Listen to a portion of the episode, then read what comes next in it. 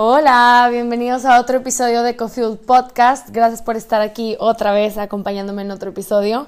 Les estoy grabando un episodio sola en mi cuarto a la mitad del día de trabajo porque me quise tomar un break para saludarlos, para platicarles que estoy en Monterrey, estoy en México me vine a pasar casi dos meses acá, de este lado del mundo, porque tengo muchas cosas de trabajo, muchas cosas de trabajo, y estoy muy emocionada. Ya les iré contando qué tiene que ver, pero tengo que ir a Ciudad de México a una grabación.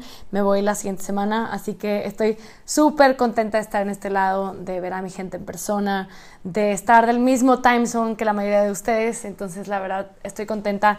He vuelto a dormir desde que llegué, he dormido como un bebé entonces, la verdad, me siento mucho mejor en aspectos de salud. Entonces, estoy contenta. Para mí sí es algo base que me hace sentir muy bien. Eh, aparte, retomamos dos cursos, retomamos los talleres de escritura. El pasado fue este sábado y va a haber uno este domingo y han estado muy cool. Han sido grupos súper participativos y se han hecho grupos y comunidades después de cada taller o después de cada Zoom que hemos estado haciendo en Cofield Community. Si no estás dentro, para que sepan, la gente que está en la suscripción de las cartas en la parte pagada de comunidad, estamos haciendo Zoom calls cada miércoles de consultoría creativa y de ahí también siempre salen grupos y nos han compartido sus talentos, su trabajo o lo que hacen varias de las que están dentro de Coffee Community. Entonces yo estoy súper emocionada de verlas, de verles las caras, de escucharlas hablar, de platicarme sus proyectos y han sido consultorías muy divertidas hasta ahorita, entonces va a ser un plus que va a estar disponible para los primeros 500 miembros de Coffee Community. Entonces todavía alcanzas, vamos a estar haciendo uno semanal cada miércoles a las 8 de la noche. Y si no te puedes conectar, no pasa nada, recibirás el replay de lo que hablamos, de lo que vimos. Son como podcast en vivo, con video y respondiendo sus preguntas. Entonces, hasta ahorita lo he disfrutado muchísimo. Gracias si ya eres parte de. Y si quieres ser parte de, eres más que bienvenida, bienvenido. Está el link en el Instagram de Cofield. Ahí te puedes suscribir a Cofield Letters y ahí estás dentro ya de Cofield Community y ahí mando los links de Zumba. Vamos a empezar hoy, les voy a platicar por algo que me nació compartirles que lo vemos en el taller de escritura, sobre todo si eres una persona muy exigente o que tiene muchos sueños. Creo que las personas que tienen muchos sueños y que tienen muchas cosas por hacer, a veces se juzgan más por cuánto les falta que por cuánto llevan avanzado, cuánto llevan de esfuerzo, cuánto llevan trabajado, porque aparte estar esforzándote en algo no siempre es sinónimo de verle frutos al momento. A veces creo que sentimos que estamos haciendo como esfuerzos en falso porque no estás viendo todavía como que cómo se acumula o cómo va a resultar. Entonces les quiero compartir un ejercicio que ayuda muchísimo a literalmente honrar tu proceso, quererte más, eh, ser mucho más compasivo cuando estás cansado, cuando te toca ir un poquito más lento de lo normal. Este ejercicio se llama Night Logging y generalmente te va a tomar de 7 a 10 minutos. Si toma más tiempo, pues adelante el tiempo que le quieras dar. Solo me parece un excelente límite de tiempo porque es bastante doable porque todos creo que pasamos tiempo en el celular o haciendo cualquier mensada antes de acostarnos. Entonces, si tienes 10 minutos para Instagram, tienes 10 minutos para dedicarle al papel y la pluma. Entonces, este ejercicio consiste en escribir todas las cosas que hiciste bien durante ese día. Todas las cosas que hiciste bien me refiero no solo a lo típico, como hice ejercicio, comí bien, bla, bla, bla. O sea, no me, no me refiero como que a metas específicas, sino todo lo que hiciste bien para lo que a ti, para ti es una prioridad.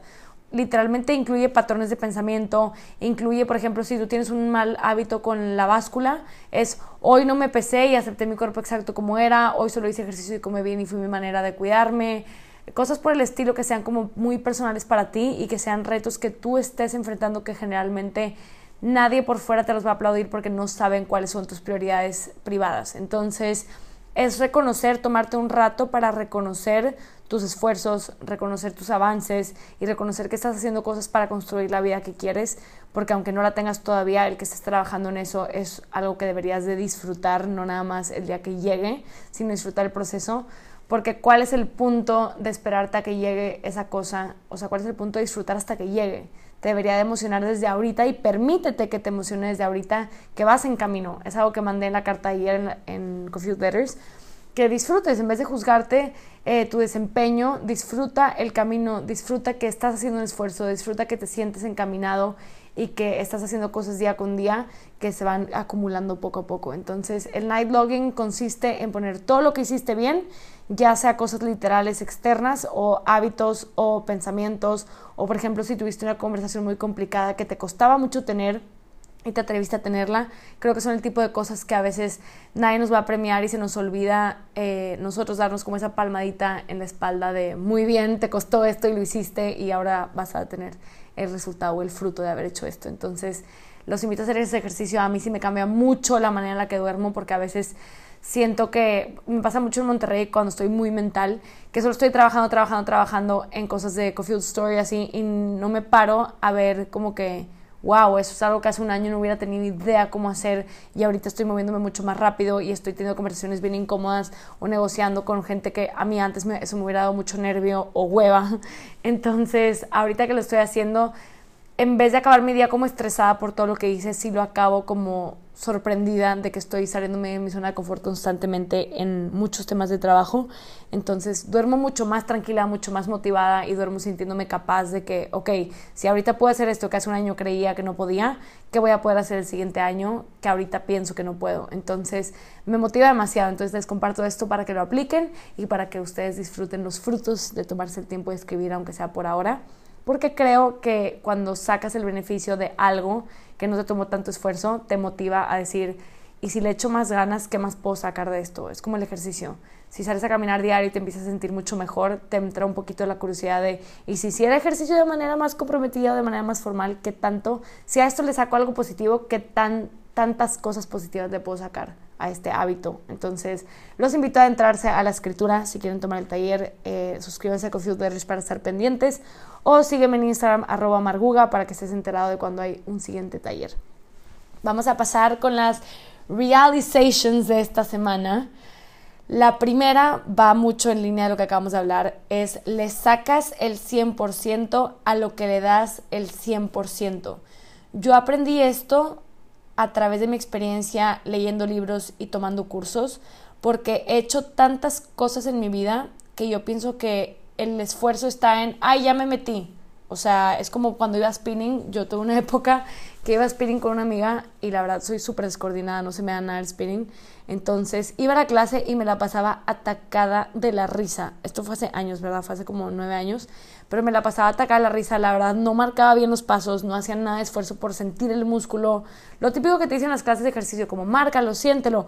Yo no hacía nada. O sea, yo ahorita me estaba riendo. Entonces pasaba y dedicaba, invertía una hora de, mi, de mis días en ir a spinning.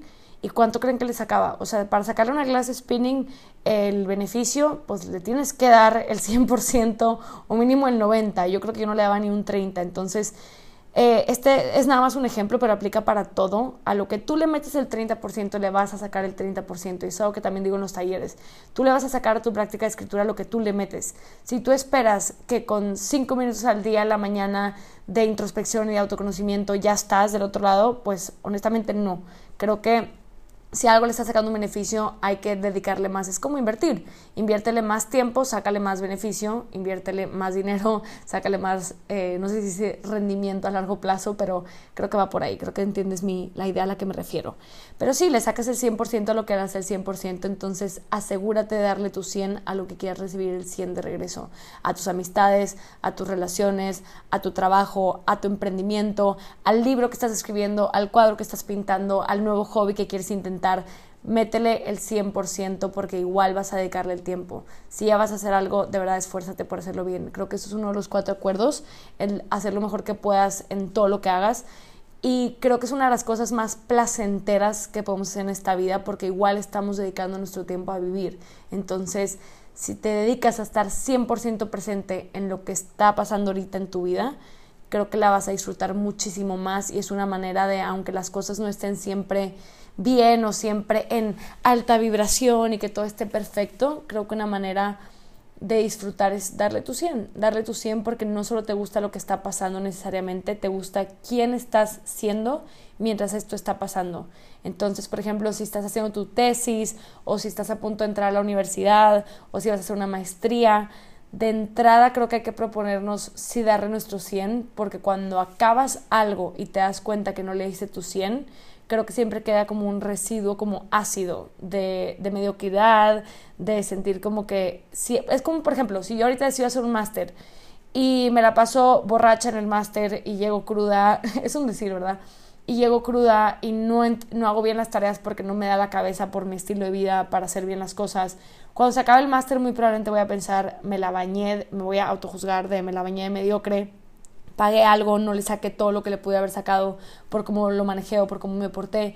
Entonces, si en algún punto yo quiero hacer otro máster, probablemente me sienta menos segura de mí misma por la evidencia que tengo de cómo me porté la vez anterior. Entonces, creo que ese tipo de cosas que hacemos cuando no estamos dándole el 100 a las cosas, creo que eso es como echarle una flecha, tirar una flecha directo a nuestra autoestima en esa área específicamente. Entonces, es como la gente que se mete al gimnasio y no va. La siguiente vez que se quiera comprometer a meterse al gimnasio probablemente tenga la evidencia de que, híjole, es que la última vez que lo pagué no fui. Entonces, ¿por qué, me, ¿por qué pensaría que ahora valgo la pena esta inversión? Y a veces son procesos súper super inconscientes. Entonces, por eso lo comparto, para que podamos marcar una pausa, un cortón a cierto tipo de comportamiento y que la siguiente vez que lo hagamos, lo hagamos al 100. Yo es algo que estoy haciendo ahorita en mis clases de pilates. Eh, también tuve una época que estuve en pilates y no le daba para nada el 100.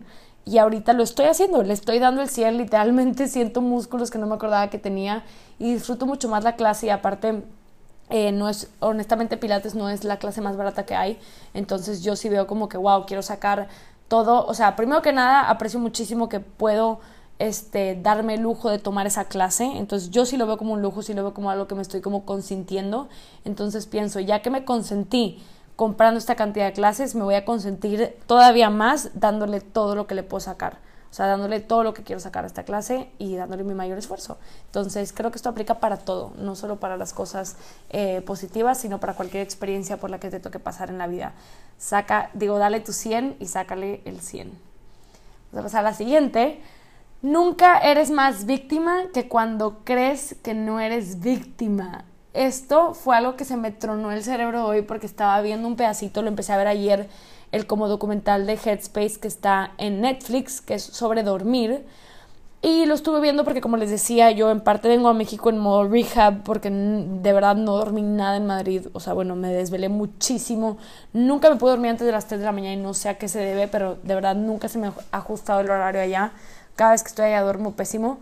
Entonces, eh, quise ver este documental como para tener más motivación para seguir cuidando mis rituales de sueño acá y en general durante mi vida porque es algo que afecta muchísimo a la salud mental. Escúchame, si tú tampoco estás descansando bien o no duermes bien, por favor, busca ayuda. Busca ayuda de un profesional o busca ayuda a través de blogs y de hábitos si lo tuvies un poco menos serio pero sí creo que hay que priorizar mucho el dormir bien, porque hay una relación directa entre cómo duermes, los niveles de estrés, de estrés que experimentas y tu salud mental. Entonces, si tu salud mental o tu ansiedad ahorita están sufriendo, voltea a ver tus hábitos de dormir porque sí están muy relacionados. Entonces, creo que el tema de dormir y de descanso y de recuperación no hay que tomarlo a la ligera. Entonces, bueno, ya me desvío un poquito, pero estaba viendo este documental y en el segundo episodio habla sobre el celular. Y a mí me encanta ver cosas que me asusten de usar el celular o que me dé rechazo usar el celular, porque sí tengo muy claro que quiero vivir una vida presente, que quiero vivir una vida que si se cae Instagram, que si se cae redes sociales, que si se cae todo, yo de verdad tengo algo bien fundamentado, bien enraizado y, una, y un mecanismo y un programa en el que disfruto la vida tal y como la estoy viviendo, aunque no la pudiera compartir o aunque no la pudiera expresar y lo que sea. Entonces, a mí ver esto me ayudó mucho a pensar como, wow, yo pienso que no soy víctima de mi celular y precisamente por eso soy víctima, porque estaba viendo este documental y mi celular estaba en otro cuarto, lo dejé adrede en otro cuarto y sí sentía como una conexión y cierto nivel de ansiedad de mi celular está en otro cuarto como ese sentimiento de, de qué me estoy perdiendo si no lo tengo al lado de mí. Y de hecho a mí me estresa muchísimo WhatsApp, ahorita tengo mis, mis notificaciones apagadas desde hace como tres días, pero, pero sentía igual, o sea, ni siquiera me iba a llegar a, mi, a mi pantalla algún mensaje que me llegara, pero ahí estoy yo metiéndome porque sé que no me puedo perder de nada de trabajo, entonces me di cuenta que yo pienso que no soy esclava de mi celular porque siempre apago las notificaciones, porque nunca contesto WhatsApp, porque lo uso de maneras puntuales, pero en realidad sí sentía a nivel físico, sí sentía esta ansiedad de mi celular está en otro cuarto. Entonces solo me quedé pensando con cuántas cosas no somos muy víctimas o sea, que sí somos víctimas y no nos damos cuenta porque pensamos que tenemos el control sobre esto.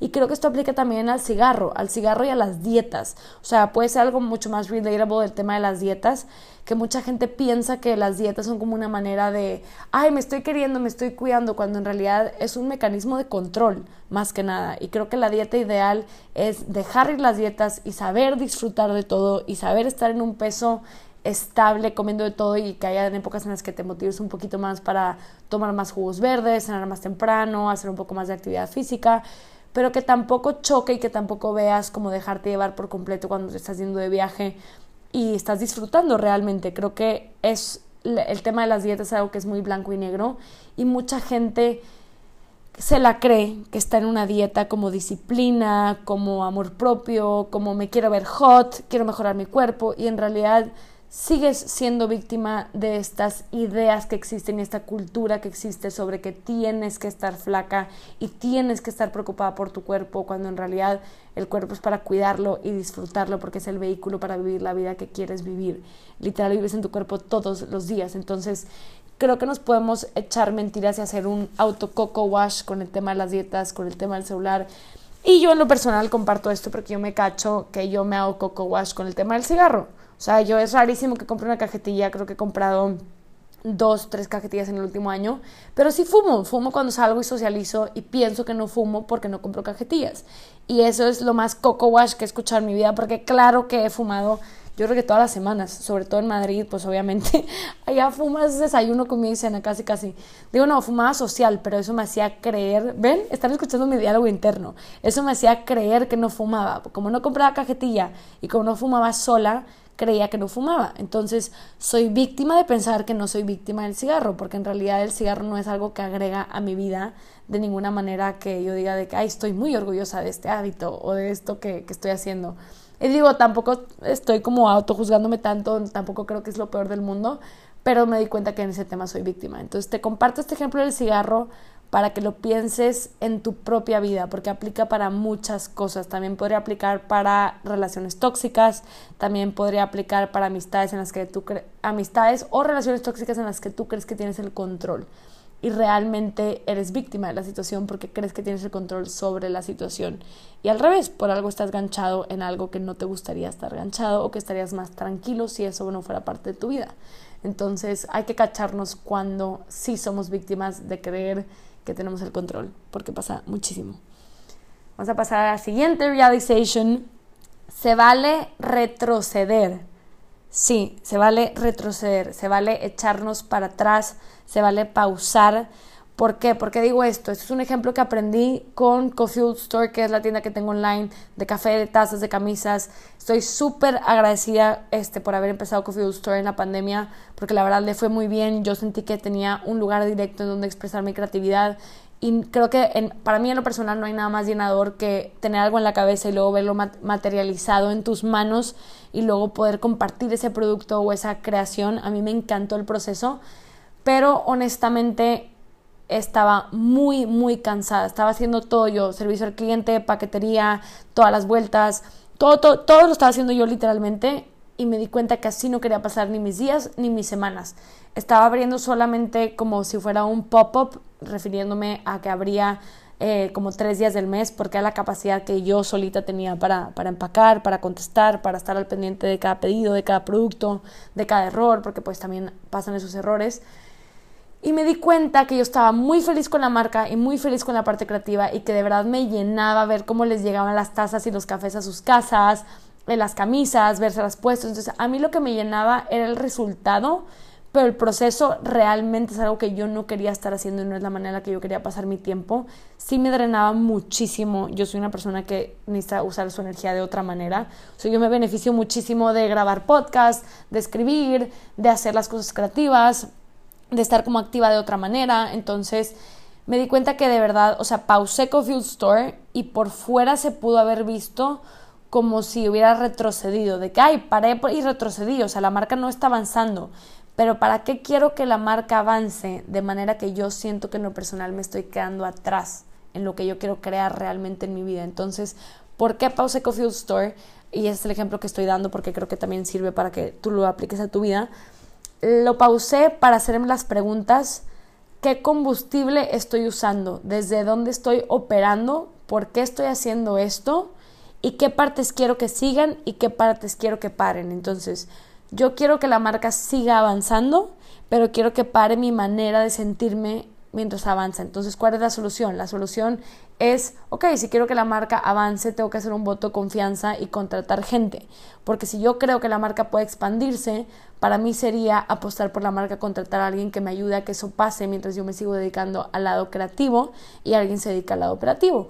Entonces, creo que las pausas son súper importantes, sobre todo cuando algo quiere, digo, cuando quieres que algo siga por muchísimo tiempo, porque lo que ya llevas será la base para el resto de lo que hagas. Entonces creo que hay que escoger la base muy bien porque es como si fuera una bola de nieve o una pared de ladrillos, es acumulativo lo que estás haciendo. Entonces es mucho mejor ir y llegar lento, pero desde un buen lugar, que estar avanzando y estarte sintiendo fricción constantemente. Entonces, esto aplica inclusive si estás yendo por el cuerpo de tus sueños, que creo que también es súper válido. Si quieres tener un cuerpo mucho más eh, esbelto, mucho más marcado, mucho más fuerte, eh, estilizado, lo que sea, creo que se vale parar si te estás dando cuenta que ahorita lo que estás haciendo no te está funcionando y la manera en la que estás llegando a esa meta te está drenando o te está haciendo sentir mal, creo que se vale y que es hasta necesario retroceder para darte cuenta, ok, estoy llegando hacia esta meta que sí me gusta la meta, pero no me gusta la manera en la que estoy llegando. Entonces, preguntarte esto, cualquier cosa que estés construyendo en tu vida, desde dónde la estás construyendo, cuál es el combustible que estás usando y cómo puedes hacerlo de manera que, que, tú puedas seguir y que sea sustentable la manera que tú te presentas a este proyecto, a esta situación, a esta relación. Creo que también aplica para relaciones. Si tú estás saliendo con alguien y no te gusta la manera en la que estás actuando o el lugar desde donde se hizo la conexión, creo que es válido hacer una pausa, retroceder y recalcular de que, ok, quiero seguir con esto, pero quiero seguir desde aquí, desde este lugar de mí y desde este lugar de ti, porque quiero resultado X. Entonces, creo que es válido, creo que es válido, es necesario y es muy beneficioso retroceder para seguir adelante. Y más que nada, permitirnoslo, porque creo que por, por fuera se puede ver como algo a juzgar o algo que nos puede hacer ver débiles, pero en realidad, mientras tú sepas, permítete ser fuerte de esa manera. Vamos a pasar a otro que puse en la carta que les llegó ayer en Coffee Letters, la de un, un americano, un espresso y un latte. Si te vas a decir mentiras, di mentiras que te beneficien. Todos los días estamos en una conversación constante con nosotros mismos en nuestro diálogo interno. Y como es nuestro diálogo interno, no hay alguien que te escuche y te diga, hey, eso que te estás diciendo es mentira. O hey, ¿qué tanto te consta esta, esta creencia?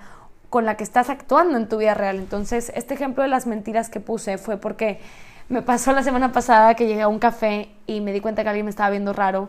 En mi cabeza se fue a pensar como, ¿por qué me está viendo raro? ¿Por qué le caí mal? ¿Qué le hice? Ni la conozco, qué raro. Y por un momento sentí como ese trago ácido de, de no sé, esa incomodidad.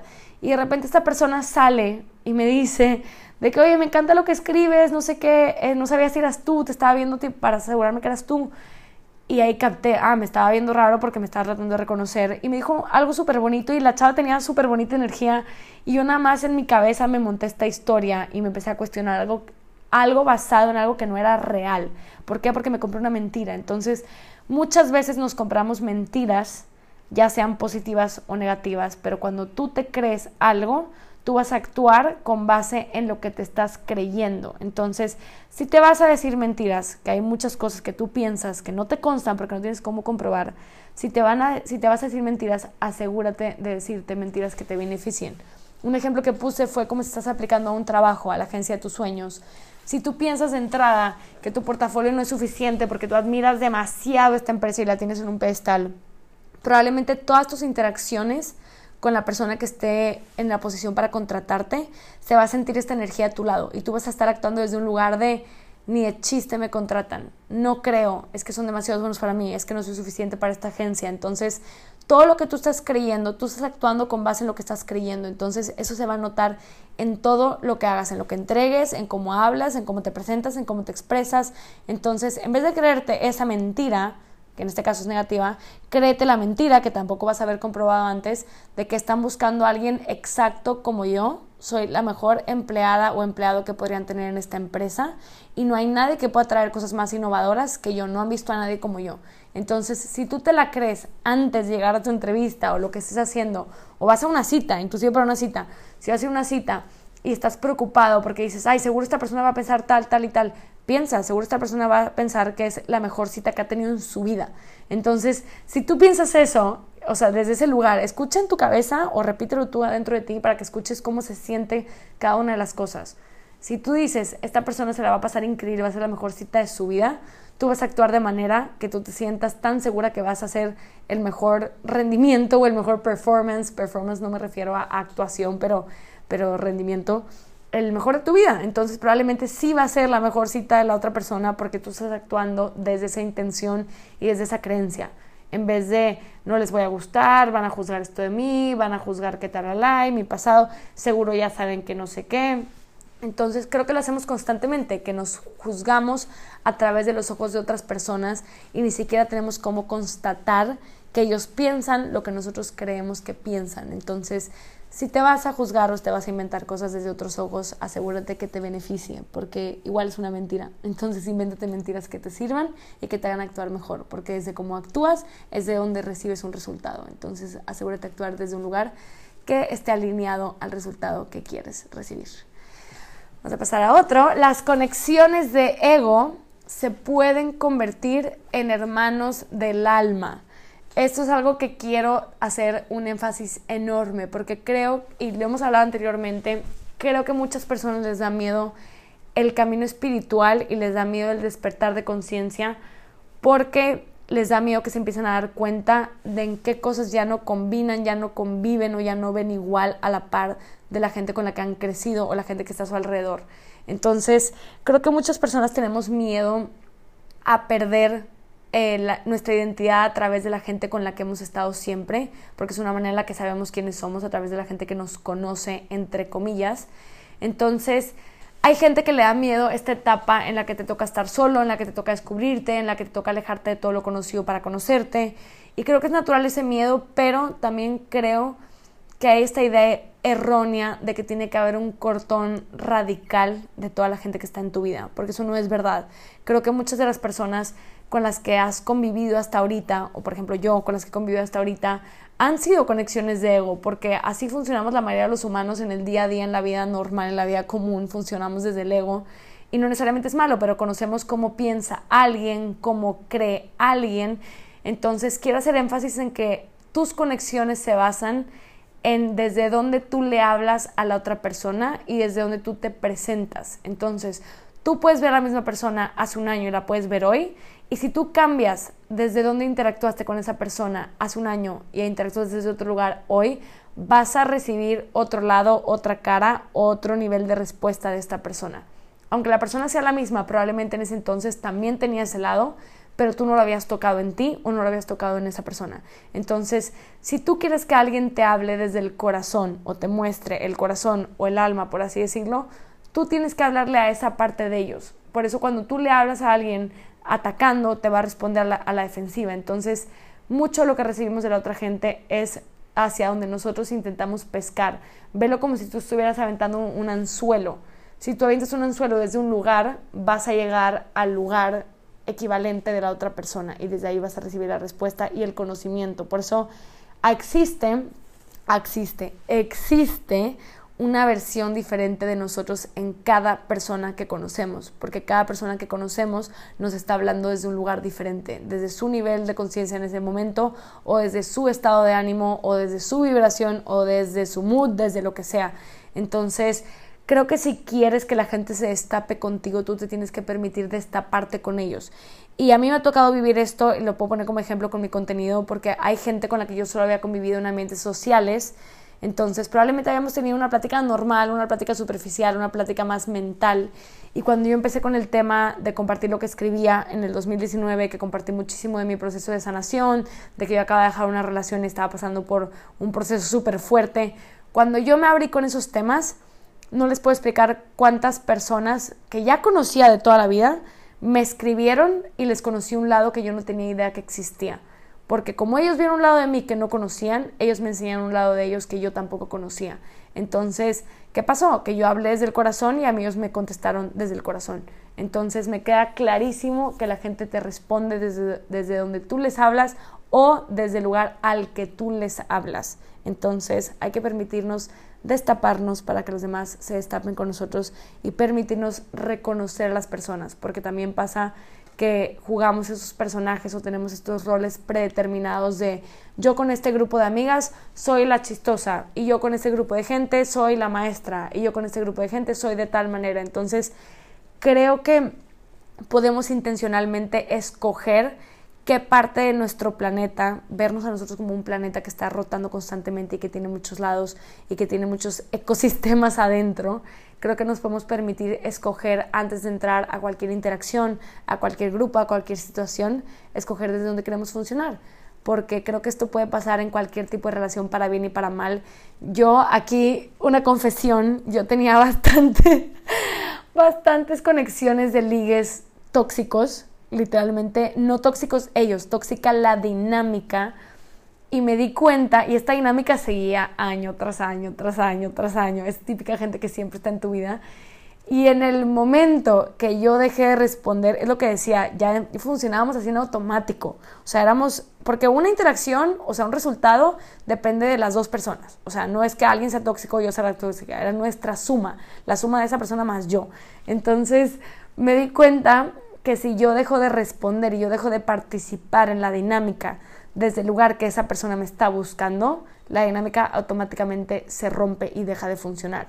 Entonces, ¿qué queda? Si una persona me habla desde el ego y me intenta atacar o me intenta poner a la defensiva y yo me quedo en neutralidad y me quedo tranquila, la dinámica no funciona. Entonces no queda otra opción más que esa persona se tranquilice y me alcance donde yo estoy o sea, se, baje un poquito o se suma un poquito de pedido desde donde esté hablando yo, este, no queda otra más que pase eso o que se rompa la interacción y ya no funcione. Porque yo, tú estás, o sea, el tip que te estoy dando es que tú estés consciente desde dónde te estás moviendo para recibir la conexión o el resultado que tú quieres en ese momento. Entonces, a mí me sirvió para romper, no estoy diciendo que es algo que tengo 100% superado, pero a mí me sirvió para romper esta dinámica en algo que como que ya me aburrió o me cansó o en algo que me di cuenta que ya no tenía ningún beneficio o propósito en mi vida. Entonces, quiero recordarte que tú tienes el poder de establecer el ritmo, el sonido, el lo que sea, cómo se siente cualquier interacción que tú tienes. Entonces, por más que ya existan dinámicas en tu vida, tienes el derecho y la oportunidad de cambiar desde dónde funcionas y a qué dinámicas sigues participando y a qué dinámicas les pones pausa y recalculas desde dónde se van a mover. Espero que esto te haya servido, espero que te hayan gustado estas reflexiones. Platícame lo que pensaste, lo que te hizo clic o cómo aplicas estas ideas en tu vida diaria. Te mando un abrazo enorme. Acuérdate que me encuentras en arroba C-O-F-F-U-E-L-L-E-D, o, bueno, estás viendo aquí el nombre que burra, o en arroba marguga en Instagram.